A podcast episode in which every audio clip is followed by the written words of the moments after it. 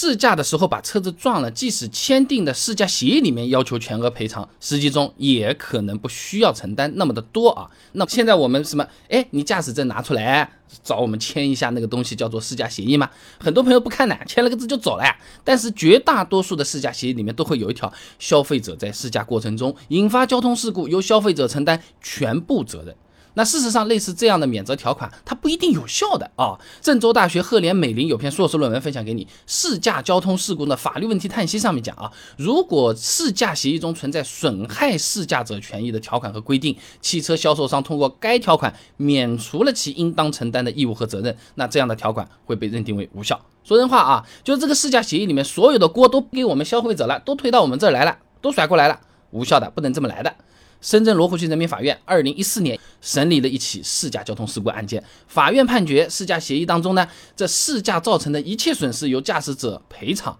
属于无效条款，4S 店仍然是需要承担赔偿责任的啊。所以实际情况下，赔偿不只是看试驾协议的，首先试驾的时候它发生的事故。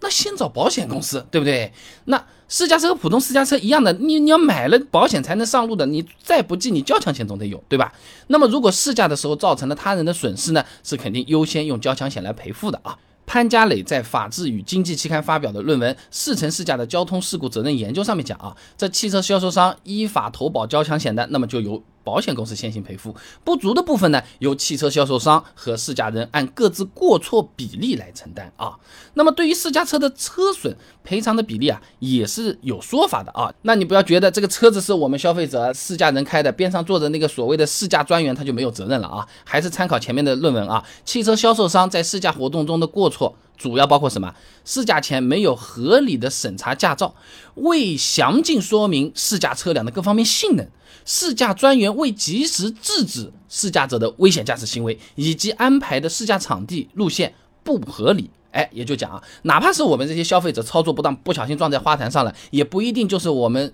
买车的人全赔啊。你比如说，试驾专员没讲清楚路线。呃，性能没有讲清楚啊！这个兰博基尼，你一定要轻轻轻的点下去啊！你不要像开五菱宏光一样，一脚油门点到底，还怕它力气不过，像导弹一样会冲出去的。你这个要注意啊，是不是？哎，你这个是电动车啊，你你你你你你悠着点，你悠着点，是吧？这种要说清楚，如果没说清楚，也是要承担责任、分担赔偿的啊。那如果说觉得直接赔钱还是太贵了，那我们还可以和 4S 店协商，先让保险赔。哎，然后呢，再给 4S 店赔第二年上涨的保费的那个额度和车子的部分折旧费，这个相对来说成功率会比较高，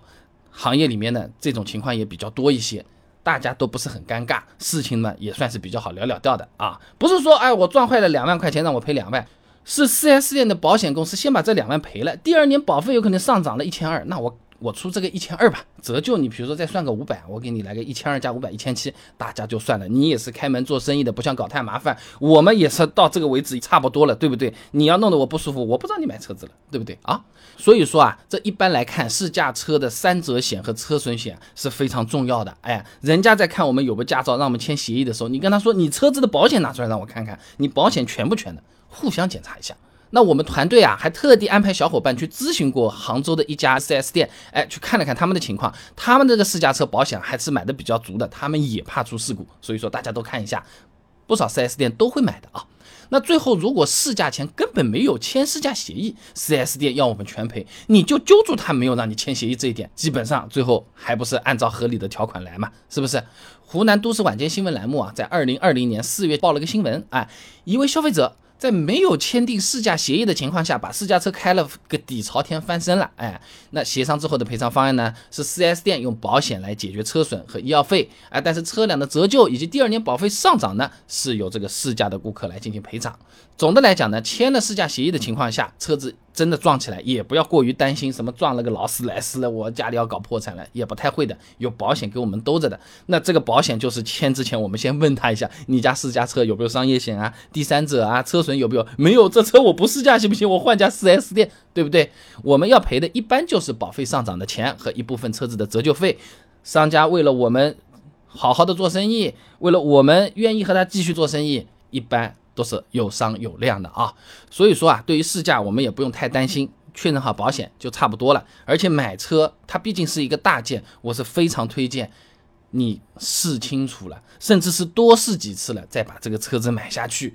嗯，这个东西啊，如果你还是觉得不保险，你觉得还是有可能有风险麻烦的话，租车网站了解一下，你要买的那个车子，你租来开一个星期行不行？不同的车型，比如说，哎，我同样是八万块钱的车，我有 A、B、C 三款车子，我 A 租一个星期，B 租一个星期，C 也开一个星期。